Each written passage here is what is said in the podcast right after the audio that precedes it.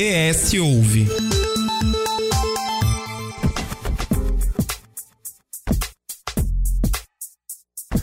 Há alguns episódios nós já estamos falando sobre eleições. Isso há 10 meses do pleito de 2022. Expectativas, alianças, nomes, tudo isso faz parte para um jogo para a corrida eleitoral, seja para que cargo for. Mas muita coisa ainda vai mudar até de fato nós irmos às urnas em primeiro turno no dia 2 de outubro e um eventual segundo turno no dia 30 de outubro.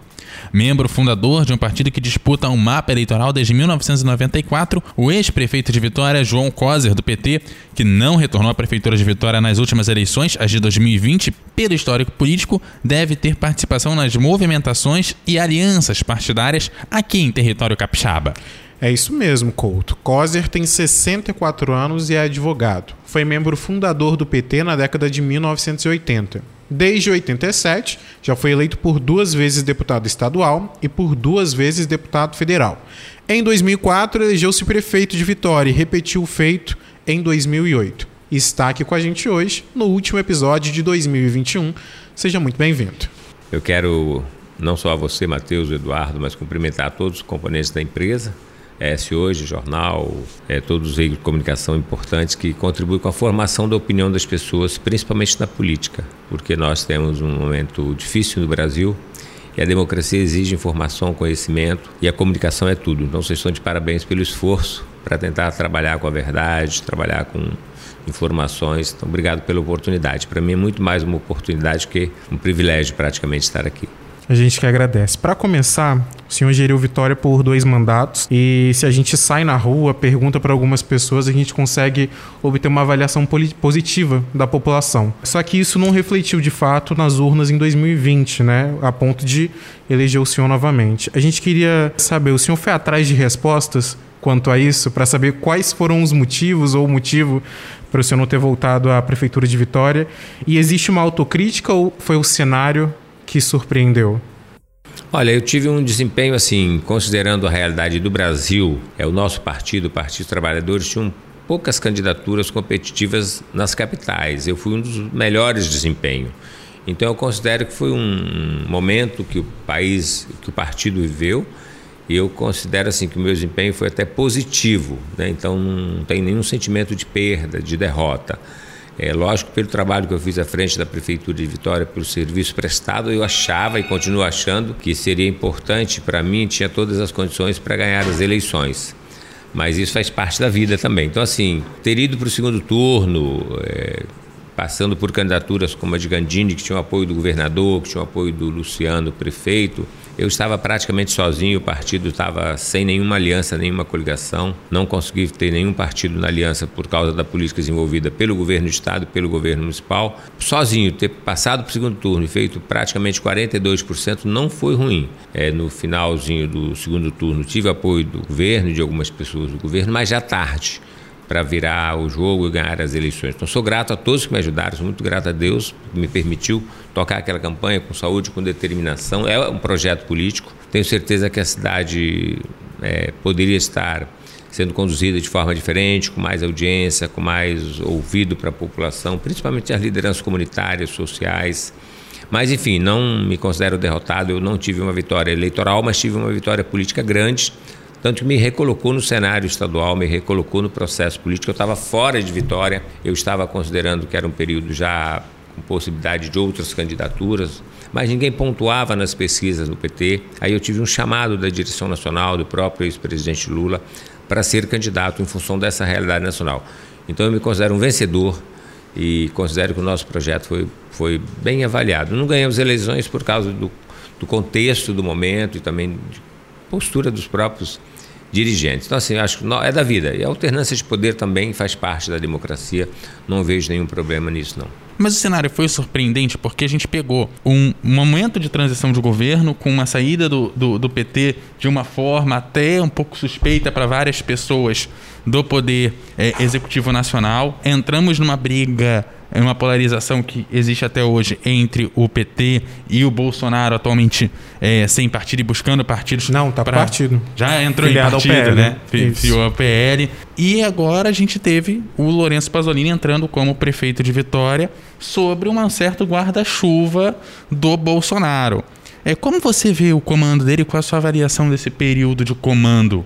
Primeiro que você foi muito generoso. Ele é bolsonarista, assim, assumido, então não tem nenhum desvio.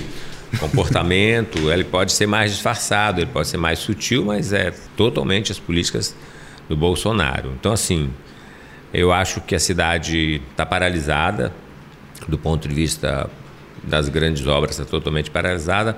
A relação com os movimentos sociais, que é um grande achado nas administrações passadas, com grande destaque para o governo do Luiz Paulo, para o, pelo meu, mas já tinha passado com experiência bacana com o Vitor e com o Paulo Artung também. Eu acho que perdemos muito a capacidade de dialogar, tem uma postura mais autoritária, que faz parte também já do perfil político. E a gente sempre torce pela cidade. Você não pode torcer contra um prefeito, porque você acaba torcendo contra a cidade. Então eu torço muito para que ele faça uma boa gestão. Ele fazendo uma boa gestão é bom para a cidade de Vitória. Nós estamos perdendo competitividade, as outras cidades estão passando à nossa frente, Serra já passou, daqui a pouco é Vila Velha, até Cariacica já está disputando com Vitória. Isso é muito ruim.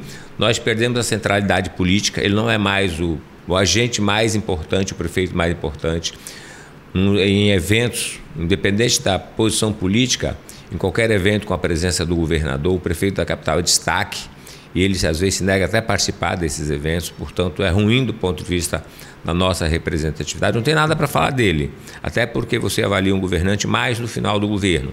Um ano é pouco para avaliação, é, não me cabe aqui fazer julgamento. Ele ganhou as eleições, tem que ter o tempo dele para governar. Mas eu acho que, do ponto de vista político, ele poderia estar cumprindo um papel melhor. O gestor da capital, ele é meio que de todo mundo. A cidade, de, a capital é, é, a cidade de todos os capixabas. Ele não cumpre, na minha avaliação, bem esse papel. E a gestão, a população está avaliando. Tem muita crítica, muita crítica dos servidores, falta de respeito, falta de atenção e muita crítica de lideranças comunitárias, empresariais, algumas também. Então está generalizando essa coisa da crítica. Vamos torcer para que isso não se consolide, que não se aprofunde, para que a cidade não perca. E como que o senhor vê essa não presença dele? A gente sabe que é, não é só o, o aparecer, né? É, é um momento que você tem um evento, você consegue conversar, desenvolver políticas. E o senhor sente que existe um, um certo política mesmo de não aparecer, dizer, ah, não, ele, como ele é de esquerda, eu não posso aparecer, porque senão eu vou ser de esquerda também. Você acha que tem esse sentimento no prefeito Lorenzo Pasolini? Eu acho que não é isso, não. Eu acho que assim, quando você vai para o meio da população, você tem que ouvir. Você tem que ter capacidade de ouvir, inclusive, críticas, posições diferenciadas.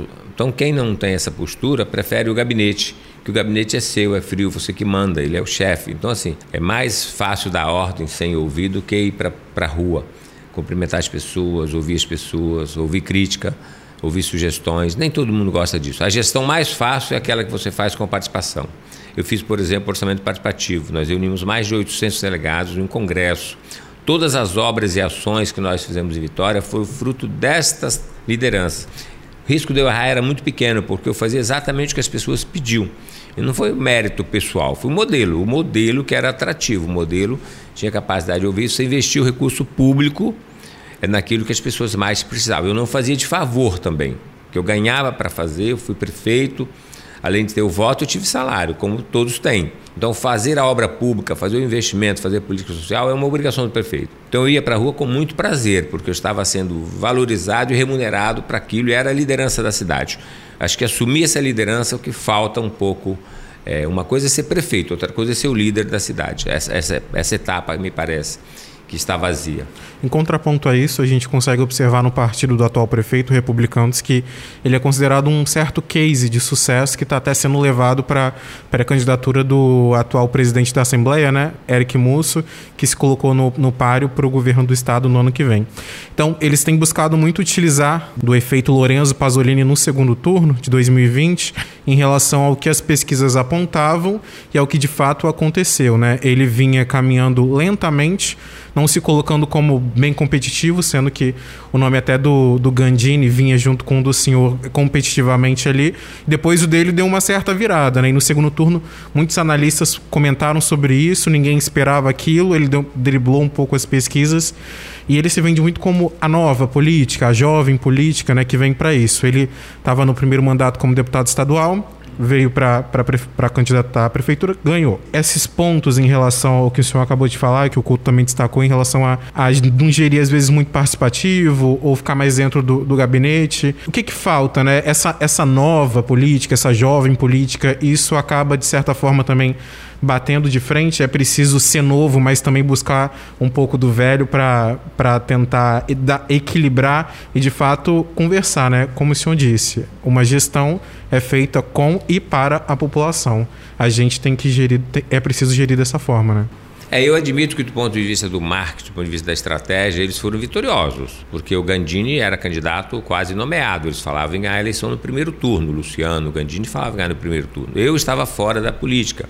Eu cheguei praticamente no período de registro da candidatura. O que eu cheguei foi com o meu histórico, com a minha história de vida e com a minha gestão, mas sem articulação política, Partido dos Trabalhadores sozinho. Então ele foi vitorioso quando ele passou para o segundo turno em primeiro lugar. E naturalmente uso de instrumentos muito ruins, como os fake news, como mentindo. Talvez é essa parte que eles queiram pegar para combater Casa Grande. A parte, vamos dizer assim, que é não, não muito limpa da política, que há, há muito dá sucesso. É um pouco a facada do Bolsonaro, os debates do Bolsonaro, então tudo isso é muito parecido, dimensões diferentes, mas muito parecido. A bolha então, da rede social contamina não só a campanha política, mas o gabinete do prefeito também, por exemplo? Olha, não tenho condições assim de afirmar isso aqui, mas eu conheço as pessoas que estão operando.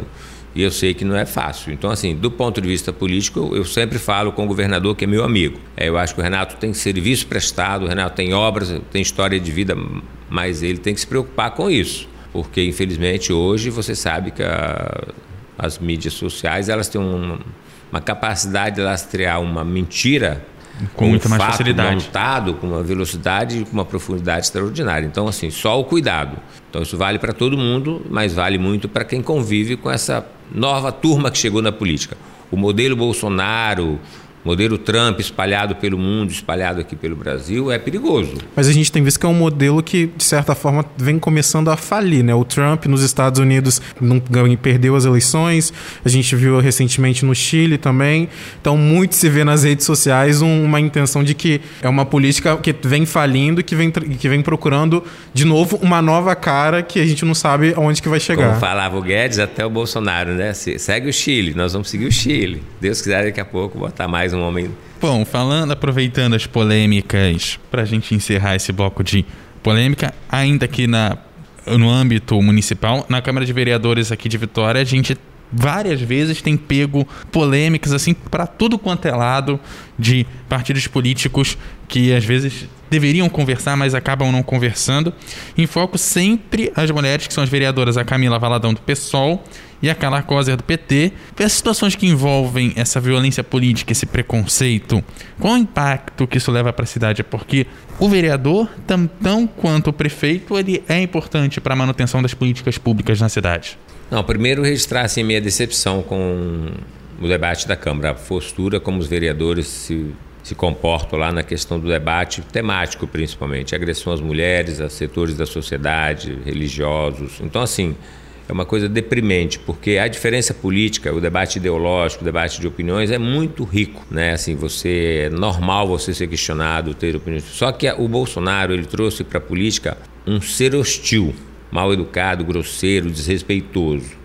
E os daqui tentam imitar. A pior coisa é uma imitação mal feita, né? porque você rebaixa o. E eles tentam ser o Bolsonaro rebaixado. Eu acho que isso agride muito a nossa cidade. Uma capital belíssima como o Espírito Santo, que tem uma cultura política rica. Olha, eu pego o tempo lá de Vitor Boas, Paulo Artung, Lúcio Paulo, João Cosa, Luciano Rezende. Nós não vivemos isso. Então dá uma certa tristeza você ver. Nós tínhamos diferenças profundas e debatimos política com dureza mas não tinha essa hostilidade, essa construção de uma política odiosa.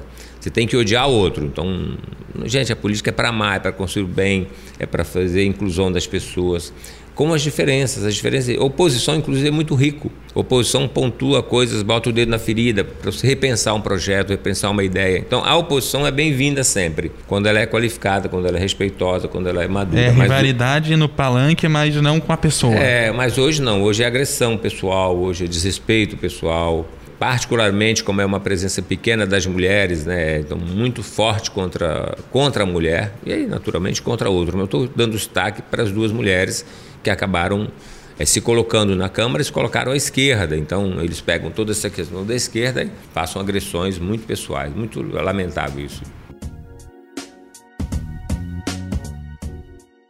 Estamos no Facebook, Twitter e Instagram pelo arroba Hoje.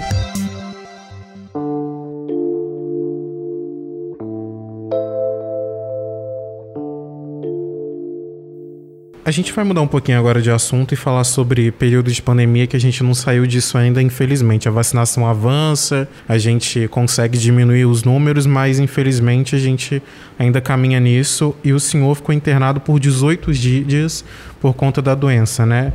Não deve ter sido fácil, é algo que a gente não, não nem imagina, né? E a gente não gostaria de desejar para ninguém. Eu acho que todas as famílias enlutadas no país é, sofreram com o período de internação e ainda mais com a perda de muitos entes, né? O senhor, se eu não me engano, já havia tomado a vacina naquela época, então a gente consegue de fato trazer exemplos de como a vacina é a luz no fim do túnel para isso e o como que é importante a gente se imunizar e voltar para tomar uma terceira dose e, incentivar que o governo corra atrás para que as nossas crianças, por exemplo, sejam vacinadas o quanto antes, que isso não demore mais. Mas como que foram essas, essas mais de duas semanas, né? Dentro de um hospital. E a gente quer, quer saber também, o COSER que entrou no hospital é o mesmo que saiu? É o mesmo aquele de 2020, das eleições?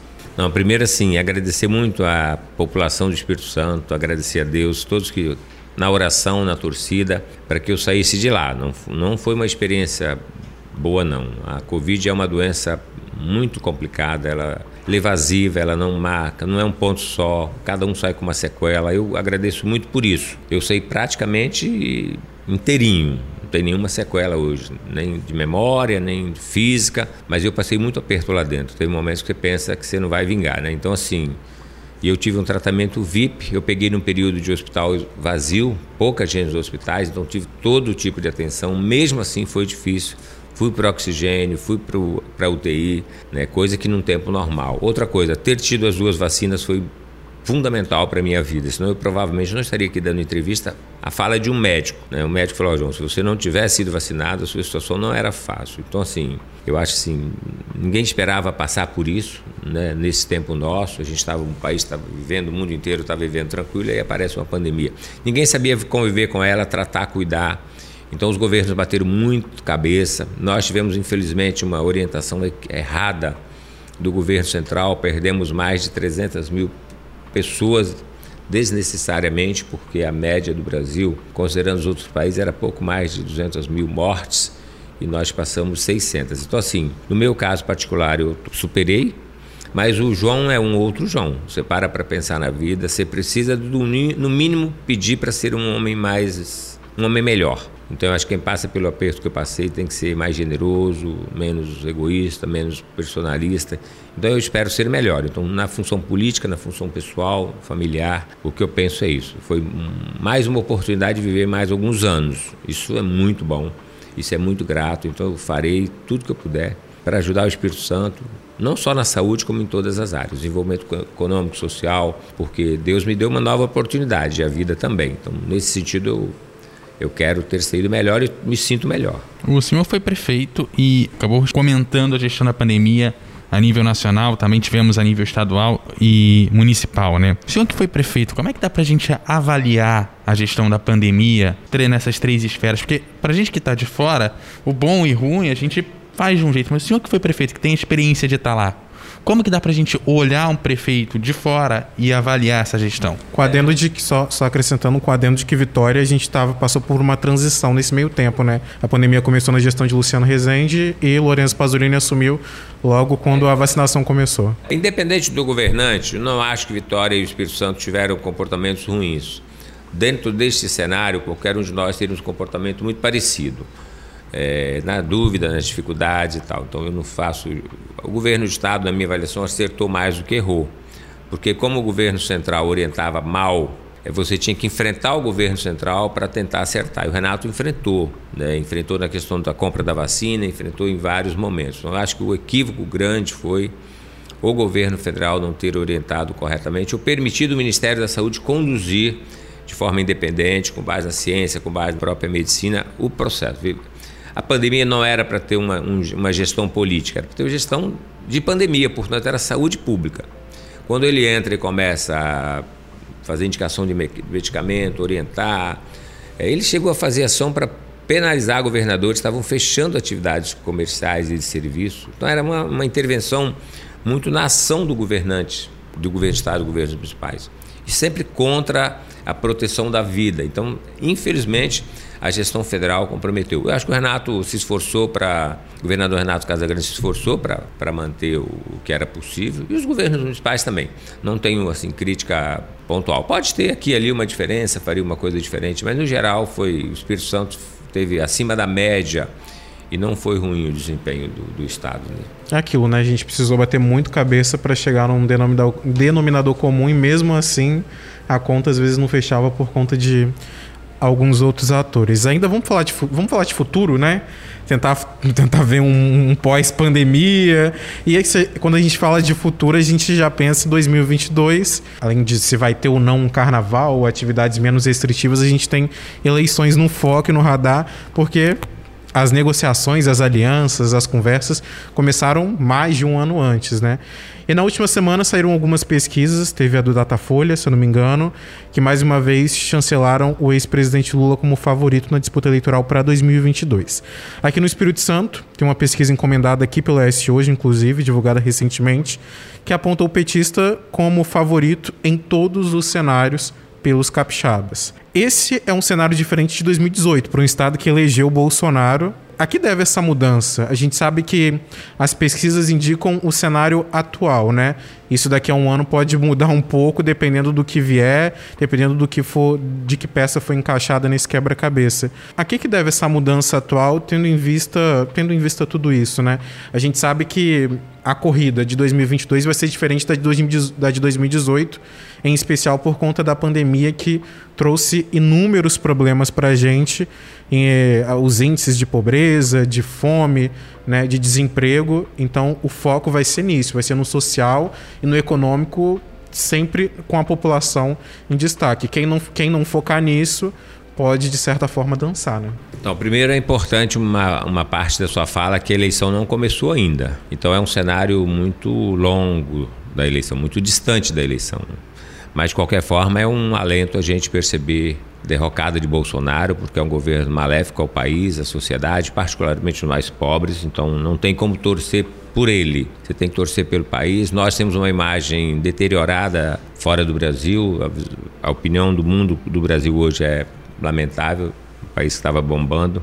A segunda coisa é o seguinte: nós temos um cenário eleitoral animador. A perspectiva do Lula voltar a ganhar as eleições, a construção dessa federação de partidos, é, tudo isso é muito animador. Por outro lado, nós temos uma realidade social muito triste, que nos deixa muito triste. Você vê assim, milhares de brasileiros indo para a fome novamente, desempregados, sem perspectiva, que é o pior de tudo. Né? Então, assim, você não tem um país que as pessoas estão alegres, estão felizes, estão achando que o ano que vem é o melhor, daqui a pouco é o melhor. E aí, infelizmente, ficam apostando nas eleições. As eleições são, sim, um instrumento de mudança a gente percebe que quando você muda o dirigente de uma nação, se ele for um, um ser comprometido com essa parcela mais necessitada da população, você muda o destino. E o Lula está muito confiante nisso. Ele fala com segurança que vai dar conta. Porque a gente fica perguntando, mas será que depois dessa esculhambação toda que Bolsonaro está fazendo, será que dá jeito? Ele fala, tem jeito sim. Como ele já sentou lá na cadeira, ele tem noção do que tem que ser feito, que é potencializar a micro pequena empresa,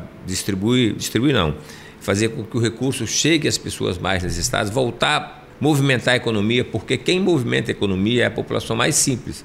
Se eu te der 5 mil reais, você vai para a rua gastar os 5 mil reais. Vai comprar geladeira, consertar carro, comprar. O rico vai viajar para o exterior e larga o dinheiro lá. Então, assim, dinheiro que movimenta a economia não é da elite, da classe A. É da B e C para baixo. Então, assim, quanto mais embaixo for colocado o recurso, mais ele movimenta a economia. Então, acho que ele tem consciência disso. O grande desafio do Brasil hoje é econômico. Mas ele é, também ele é ético, por exemplo, na questão da agressão ao meio ambiente. Nós temos um país hoje que está agredindo aberta ao meio ambiente. Essa semana ele comemorou um áudio ali, um vídeo, que ele falava que ele destituiu a direção do IFAM porque encontrou um. É um negócio absurdo. Aquilo em qualquer país sério, o presidente é preso. E ele conta com meio marra e é aplaudido. Então, assim, então, assim eu tenho a impressão que o Brasil está ressentindo de um governante mais sério de alguém que debata os temas difíceis com seriedade e que mobilize a sociedade para buscar o bem, o bem-estar social.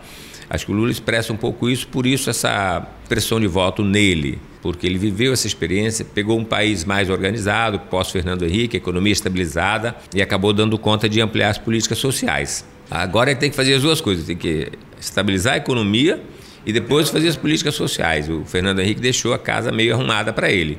Ele agora vai ter que arrumar a casa e depois fazer, mas está muito confiante, muito otimista. É possível fazer isso em quatro anos? Não é muito, não é um pouco ambicioso, não, tendo em vista tudo que a gente tem vivido? Eu acho que é possível fazer, mas com certeza será um processo de etapa. Vão ter que fazer duas coisas juntas mas a economia é fundamental você estabilizar a economia, senão você não consegue dar os outros passos. Os outros passos são consequências de uma boa economia. O Lula está ciente disso. É, o primeiro ano pode ser um ano mais difícil, mas com certeza a partir do segundo ano o Brasil vai deslanchar. Mas eu tenho assim otimismo que ele já começa mudando. Só mudando os ares, eu acho que vai ser muito especial e muito diferente para o país. Meu sentimento é positivo. Só falando em mudanças diárias né, em relação a isso, a gente sabe que muda presidente, sai presidente, sempre um bloco continua no país que é o Centrão.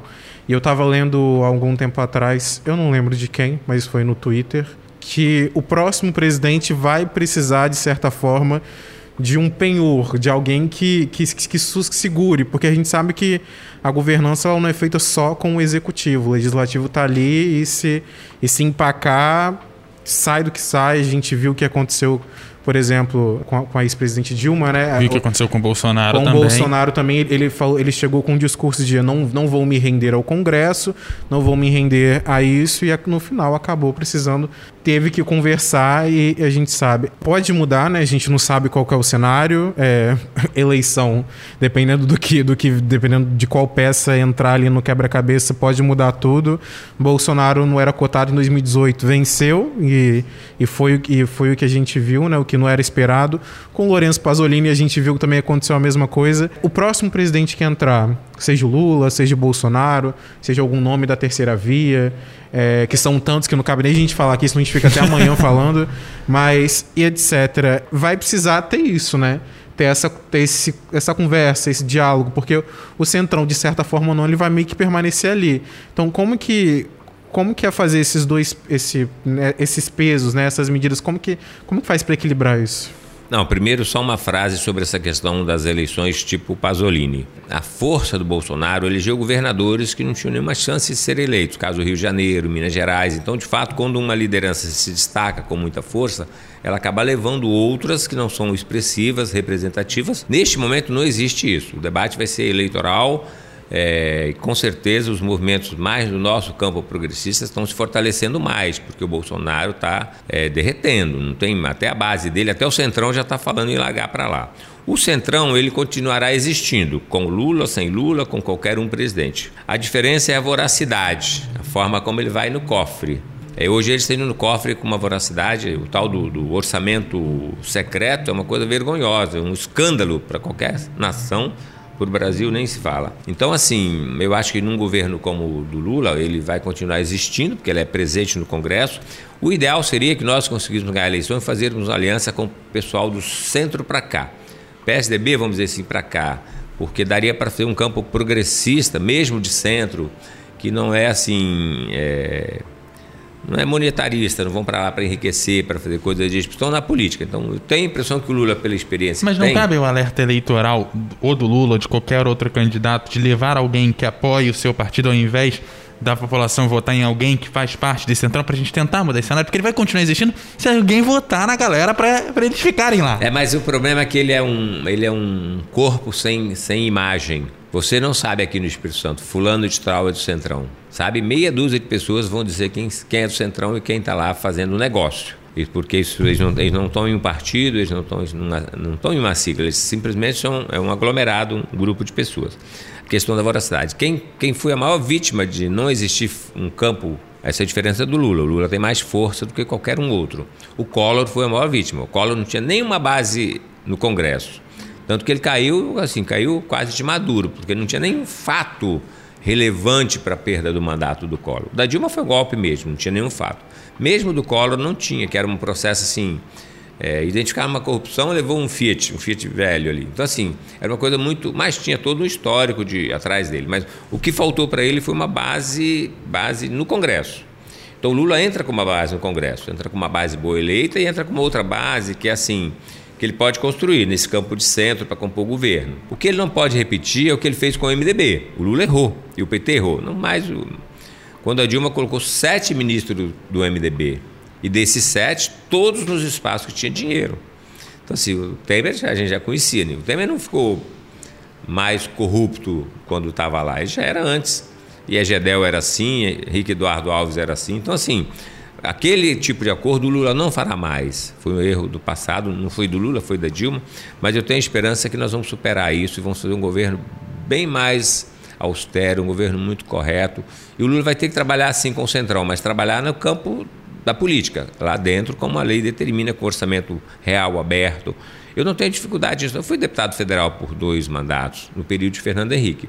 Esse agrupamento sempre existiu. Ele tinha força no Congresso, mas ele não era é, tão maléfico quanto é agora. Quando ele encontra um governo fraco, ele se fortalece. Agora não, quando ele encontra um governo mais fortalecido, ele se enfraquece. Continua existindo, mas é um corpo que vai conviver dentro da legalidade. Falando em, em frentes, né? Falando em diálogo e etc., seja você crítico ou não do ex-presidente Lula, a gente tem que, de fato, ponderar que ele sabe dialogar com todo mundo, ele sabe ir, ir, ir nos pontos certos e conversar com, com a esquerda, com a, com a direita, com, com os extremos, de certa forma. Com a extrema-direita, nem tanto, mas com o centro também, né? Tem se colocado à disposição para conversar. E a gente tem visto nas últimas semanas uma crescente da, da possibilidade do Geraldo Alckmin, ex, ex-governador de São Paulo, ex-tucano, de formar uma chapa com ele, com, com o ex-presidente Lula, para 2022. Essa conversa tem caminhado, a gente viu que no último domingo houve um jantar onde os dois se encontraram oficialmente. Dizem uns, dizem outros que Lula, Lula apoia a ida de Alckmin para o PSB, outros sustentam que ele vá para o PSD e a gente não sabe para onde que vai nem para onde que vai o outro, mas ele deixou bem claro que uma chapa com Alckmin só será formada com a, pela escolha dos dois partidos, o partido que o Alckmin escolher e pelo PT. Qual que é a sua análise diante disso? Essa frente ampla precisa quebrar barreiras, precisa quebrar esses embates antigos e, e até que ponto ela pode ir. É, existe uma linha tênue que a gente não pode passar porque por conta disso, por conta daquilo. Então, como que, como que o senhor analisa isso e qual que é essa linha tênue? Até que ponto essa conversa de frente ampla pode ir ou não e ou não tem limite para isso? Olha, as pessoas de bem, os democratas do Brasil, estão preocupados com o nosso destino. Então, eu acho natural que eles, em uma mesa, debatam o destino do país, a composição de uma chapa que possa conduzir. Então, o meu sentimento é que pode acontecer assim, uma frente mais ampla. Eu, particularmente, acho natural isso, não me oporia em nenhum momento a isso, porque a situação nossa é tão delicada que nós precisamos de recuperar o Brasil. A imagem internacional, eu acho que imagine bem, o Lula falando como ele é respeitado, com o Alckmin, com essas personalidades, o próprio ex-presidente Fernando Henrique.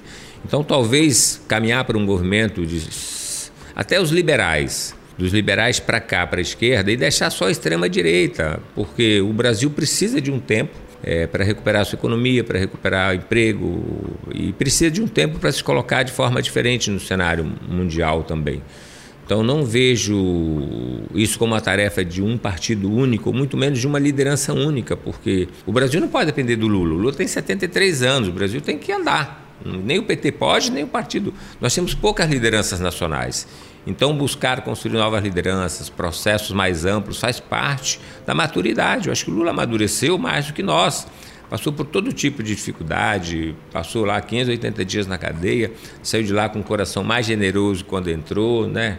preocupado com a população. Tenho o sentimento de que Ele está avaliando tudo isso. A preocupação dele é com o Brasil, não é mais nem com o PT, não é mais com a eleição dele particularmente, é com os destinos do Brasil. Então, se for necessário fazer isso para dar um destino diferente, ele fará e nós vamos Pensando, fazer. então, em novas lideranças nacionais que precisam aparecer, precisam surgir, a busca do Lula como uma essa passagem de bastão, ele aceitaria de repente em algum caso vir como vice-presidente ao invés de presidente? É muito difícil falar isso porque só ele tem 58, 48%. Então é muito difícil falar para uma pessoa que já foi presidente da República, que é a única pessoa que tem um, uma aceitação deste porte para ele ser vice de outro. Mas ele com certeza apoiaria outro candidato se ele não passasse para o segundo turno, ele não ficaria no muro. Ele iria para uma candidatura assim mais próxima do que ele pensa. Eu acho que no primeiro turno não, até porque a legislação atual permite que os incentiva os partidos a colocarem candidaturas para apresentar projetos. O nosso problema no Brasil é que nós temos poucos projetos de nação. O PSDB sempre teve um projeto, o PT sempre teve um projeto e não passou muito disso. Então, mesmo os, os esse pessoal da extrema direita que está aí não tem um projeto de, de nação. Estou falando do ponto de vista objetivo. Bom, pensando nessas lideranças, o Casagrande não se colocou como candidato, falou que vai decidir só em maio, em junho, aliás, está no episódio passado aqui do podcast. Nessas decisões, ele se colocou como líder de um projeto, seja ele candidato ou não. Fala-se muito do contrato, a ida para o PT, o destaque no Senado e tudo mais. O senhor se sente confortável em ser liderado pelo Casagrande? É mais do que isso. O PT entraria numa frente ampla, numa possível reeleição do Casagrande ou num possível projeto do Casa Grande, caso ele não venha como candidato? Então, primeiro falar da nossa situação. A filiação do senador Contarato para nós foi muito positiva. Nós estamos formalizando daqui a pouco uma pré-candidatura ao governo do estado, dependendo só de detalhes assim, vamos dizer, formais. Então nós teremos uma pré-candidatura ao governo do estado de porte. Ele pontua nas pesquisas, sempre em segundo lugar, é, com percentual de voto, talvez aí metade de Casa Grande. 16, 17 a 32, 34, Casa Grande estando no governo e ele nem anunciando que é candidato ainda. Então nós temos hoje, para nossa felicidade, uma pré-candidatura forte, consolidada. Nós estamos apostando na frente na, na, Federação Nacional. Se tiver uma Federação Nacional, nós vamos ter aqui uma candidatura única de governo do Estado, provavelmente. O Casa Grande é amigo nosso, desenvolve uma política muito próxima da nossa, tem uma base social diferente da nossa. A composição do, a, do Renato na Assembleia não é a que a gente mais admira, mas isso não cria nenhum impedimento nós discutirmos com ele. Ele já foi nosso candidato ao Senado, já foi nosso candidato ao governo. Então o Renato é uma pessoa de bem, nós o consideramos uma pessoa de bem, e um gestor preocupado com os destinos do Espírito Santo. Então não tem nenhuma dificuldade em fazer aliança com ele, principalmente se essa aliança for pautada por um apoio ao nosso projeto nacional. A prioridade zero do PT é a eleição do presidente Lula, porque é o presidente da República que muda a vida dos brasileiros. Não adianta eleger 10 governadores. Se lá em cima vai mal, é muito difícil aqui embaixo dar certo. Então a melhor forma de nós ajudarmos o Casa Grande é eleger um Lula presidente. Aí sim o Lula vai, como fez aqui no, naquele primeiro governo com Paulo, veio aqui dez vezes, botou recurso, ajudou, viabilizou o Estado, um momento difícil do Espírito Santo. Só voltar atrás, vocês são muito jovens, mas foi assim uma coisa extraordinária que foi feito pelo governo do Lula aqui. Tenho a impressão que é a melhor forma de contribuir com ele é reciprocidade, apoio ao governo federal e apoio a ele aqui. Isso depende muito da aliança política e depende muito dessa questão da, da federação. Se a federação se consolida lá em cima, a tendência natural é se consolidar a federação aqui embaixo. Essa aliança, a gente, Couto falou bem, né? E como ele disse, está no episódio passado, o atual governador ele não se coloca, ele se coloca como líder de um projeto. Então ele vai decidir só em maio, junho, e até lá a gente fica roendo unha sabendo se vai vir ou não na ansiedade. É, e pelo que eu entendi, me corrija se eu estiver errado, o PT pretende lançar uma pré-candidatura ao governo do estado com Fabiano Contarato à frente. Se até lá o governador Renato Casagrande não se colocar, mas se colocar como líder de um projeto, ou, ou não, não fica muito tarde, não, para formar essa aliança. Aí ficam dois, por exemplo, dois nomes, mas no, que no final só vão poder de fato, só vão poder de fato se unir ou formar uma aliança em segundo turno quando dois passarem. É, não, não, acaba atrapalhando, não, essa. Não essa... acaba dividindo a população na hora de votar também? Exato, não fica um pouco em emperrando, né? Eu vou, mas se eu não for, mas eu quero montar uma aliança e se ele não, e se ele vir, o que que acontece? Quem está na cadeira de governador, de prefeito, até de presidente, é, ele tem algumas restrições a partir do momento que ele assume que é candidato. E ele tem também a favor dele a máquina. Então é natural que ele deixe para anunciar essa candidatura bem lá na frente, quase no, no, no na prorrogação do, do jogo. Então isso faz parte da estratégia de, de, da maioria absoluta dos governantes. O Renato não tem hoje nenhum opositor, não tem se fora a eleição do candidatura do contrato, os outros opositores dele até agora, vamos repetir, está muito longe ainda, até agora não pontuam mais de 5%. Então ele pode se dar o luxo de ficar sendo governador do estado e colocar a candidatura lá na frente, até porque está no subconsciente das pessoas que ele é candidato à reeleição, não precisa dele falar os gestos dele, e por ter ele o direito de ser candidato à reeleição, seu primeiro mandato, é legítimo e meio que óbvio que ele é candidato. Só falta ele falar. Então as pessoas todas, você pede qualquer cidadão capixaba, diz Renato é candidato a governador, candidato à reeleição. Fala só, falta só verbalizar. E é correto o que ele está fazendo, do ponto de vista da estratégia política, é correto. Ele está jogando com o tempo, o tempo é a favor dele. Os que estão fora é que tem que se colocar logo e começar a circular para virar candidato. Ele não, ele tem que ficar quietinho, até que os de fora não o incomodam, ele tem que ficar com o governador o governador é muito mais aceitável do que o candidato. Então, por enquanto, ele está só surfando na onda do governo, fazendo obra, inaugurando, fazendo festa. É, daqui a pouco ele não consegue mais fazer isso, ele tem que virar o candidato. Quando ele vira candidato, ele se iguala aos outros. É, e é diferente. Então, ele está tá correto. Ele é, nossa senhora, é mais candidato que nós todos aqui juntos. Mas não fala, né? Então é natural isso também. E ele ainda tem aquela coisa que ele, como ele é um ser inteligente, ele tem uma vaguinha de Senado, que ele fica namorando, assim, calculando o que é melhor. Se ele tivesse risco de ganhar a eleição, se na cabeça dele ele poderia até fazer um movimento de deixar uma outra pessoa ser candidato a governador e ele ser candidato ao Senado, mas ele não trabalha com essa possibilidade. Na minha avaliação, ele é candidato a governador com muita vontade de ganhar e com muita vontade de continuar fazendo trabalho. Essa a gente pode observar também que é uma estratégia a nível nacional do, do ex-presidente Lula. Ele ele não se coloca oficialmente, mas a gente vê pelo, pelo ar que de fato é. E até uma. A gente, a gente vendo algumas análises, algum, algumas notas de bastidores de alguns jornais, de alguns veículos, a gente consegue enxergar também que é uma estratégia de. Até mesmo com o Alckmin, né? Não, não, não chancela nada agora, para deixar um pouco de escanteio possíveis possíveis estratégias de adversários para tentar lá na frente dar uma, dar uma quebrada nessa, nessa chapa, atraindo questões antigas e etc. Então a gente consegue enxergar que é uma estratégia, e isso o Lula não, sendo, não estando em algum mandato, né? mas é, é uma estratégia também a nível nacional. Também a nível nacional. E no caso específico do Lula, serve também como medir temperatura, né? Você bota uma pessoa mais de direita, como é que a sociedade reage, faz pesquisa bota alguém mais do campo, nosso campo mais progressista. Então, acho que tudo isso faz parte do, do período que antecede as eleições. Tem um períodozinho antes da eleição que eu falo que para a decisão da política ela é mais importante que a eleição. Essa coisa é composição política, partido filiado, com quem você consegue fazer aliança, ele é muito determinante para um projeto eleitoral. Todo mundo está fazendo esse teste agora, de forma diferente para lá para cá, mas todo mundo está fazendo. Agora,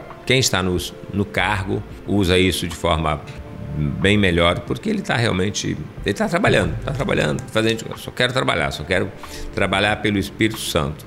E aí vai fazendo a política nos bastidores, o que é muito conveniente para ele.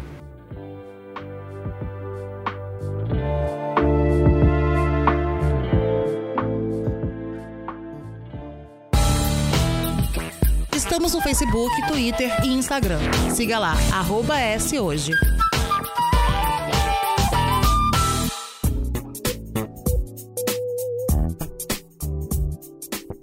Vamos falar só antes da gente ir para a última pergunta, só em relação a, essas construções, né?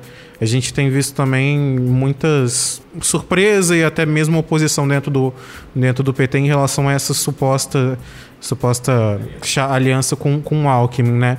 É, como, como que faz? Não, convencer todo mundo é impossível, mas como é que faz para ter uma boa aceitação dentro do partido, a fim de que haja uma frente ampla, uma frente única, né, bem, bem construída para 2022 com foco no Palácio do Planalto.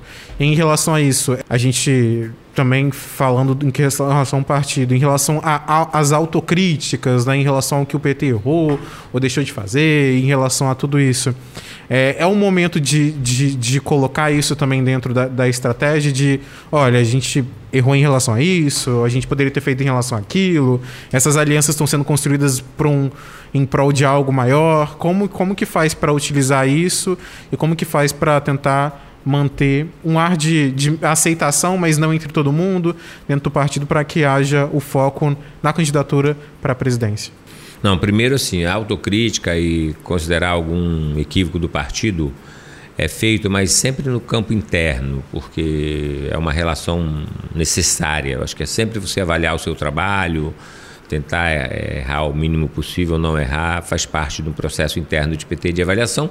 A gente não expõe isso publicamente porque não traria nenhuma vantagem. Se lá ah, vou encher o peito aqui e falar errei nisso, não, existe isso. Entendeu? A segunda questão é internamente. O PT sempre terá um agrupamento contra porque nós temos dentro do PT as tendências e nós temos alguns grupos que são muito radicais, bem de extrema esquerda. Então, assim, eles não admitem aliança com ninguém, às vezes nem com o PT mesmo, acho que dentro do PT tem gente de direita. É um grupo difícil, dois, três grupinhos lá que não são fáceis, não. Mas o Lula é muito, muito competente para fazer isso. E ele fala para a gente, falou para mim já pessoalmente, ele ganhou a eleição na quarta disputa. O Lula ganhou, disputou quatro vezes para ganhar a eleição, três vezes ele perdeu. Vocês imaginam, você quer ficar 16 anos disputando a eleição de presidente. Ele falou assim, Jorge, até 35% todo mundo vai. O problema é passar dos 35 para 51. E ele só passou quando colocou José Alencar na vice, um empresário com 29 mil funcionários, uma grande, grandes empresas no, no Brasil, Minas, São Paulo, da eleição, porque eles tinham. Um, o Zé Alencar veio complementar aquele pedaço que faltava para ele, o tal dos 15. Não sei se levou 15 ou 16 ou 11, mas ele, enquanto ele disputava sozinho, não ganhava eleição. O Lula está com essa avaliação. Se o Alckmin foi importante para trazer o que falta, tá lá, falta, tem 40 e poucos, falta um pouquinho, digamos. Ele vai tentar trazer alguém que complementa isso. Uma parte da política, neste momento, é pragmática. Uma parte é ideológica, uma parte é de projeto, e isso está muito consolidado no PT. Nós temos um projeto para recolocar. Parte é repetir, parte é inovar, ele não vai fazer o mesmo governo, vai fazer outro governo, com outra realidade, com outro cenário, mas muitas coisas a gente já tem estrada, né? Então tem a impressão que o Lula vai buscar parceiro para sair dos 35 e passar para os 51. E aí, meu filho, o partido vai incorporar isso, nós estamos solidários a ele, nós sabemos que é bom para o Brasil. Isso não fará diferença interna, vai dar um ruídozinho de uma semana, 15 dias depois, vamos ganhar a eleição e vamos mudar esse país que é o mais importante agora. Falando de eleição, o senhor tem, teve mandato como deputado federal, estadual, prefeito. Pretende voltar à cena política em 2022 ou é hora de só ficar mesmo no âmbito do partido, no âmbito interno, fazendo essas. participando dessas alianças, dessas negociações? É, eu amo a política, né? Então, assim, eu, apesar de 41 anos no Partido dos Trabalhadores, seis mandatos, dois de deputado federal, dois de estadual, dois de prefeito. Sou muito grato a todos que me ajudaram. Achei até que eu fosse aposentar. Mas nessa eleição agora, o Lula falou para nós o seguinte: até que tiver um cidadão passando fome ou um desempregado, nós não temos direito de aposentar. Eu voltei com muita determinação, fui candidato a prefeito, fiz um bom trabalho. Hoje eu sou candidato a deputado estadual. Quero continuar trabalhando na Assembleia, ajudando o Espírito Santo nessa composição local, estadual e também ajudando na relação nacional. Tenho muita esperança de ser um deputado vinculado ao governo federal e vinculado ao governo do Estado. O Espírito Santo é um Estado maravilhoso, ele merece bons parlamentares para ajudar o governador, não é para substituir, não é para combater, é para ajudar. Acho que nós temos ainda muitos desafios pela frente, desenvolvimento econômico do Espírito Santo, particularmente o desenvolvimento da região que não está na Sudene, está muito comprometido, Central e Sul. Eu quero fazer debates temáticos, assim, estou com muita vontade de contribuir com a minha experiência de prefeito, com a minha experiência, todo, todo esse trabalho. Então, sou pré-candidato a deputado estadual, estou muito motivado e quero continuar pertinho de Vitória, pertinho da família, pertinho do nosso estado. Então, estou animadíssimo, é, não vou pendurar a chuteira tão cedo. Esse foi o João Coser, ex-prefeito de Vitória. Queremos agradecer a sua presença, essa disponibilidade do seu tempo aqui para conversar com a gente. Obrigado a vocês pela oportunidade, pelo carinho, pela atenção de sempre. Vamos junto aí construindo uma sociedade crítica, mas bem madura e bem otimista, tá bom? E esse foi o ES Ouve, o podcast semanal do jornal ES Hoje, que vai lá todas as segundas-feiras, lá no eshoje.com.br e também nas principais plataformas de áudio. O episódio de hoje teve a apresentação de Eduardo Couto e Matheus Passos, a produção e o texto de Daniele Coutinho e Matheus Passos, a edição de som de Eduardo Couto e a direção de jornalismo da Daniele Coutinho. Vou agradecer ao Matheus que esteve aqui do meu lado hoje. Abraço, Couto, abraço todo mundo. A gente se encontra ano que vem. Nos encontramos em março, galera. Aquele abraço e até a próxima.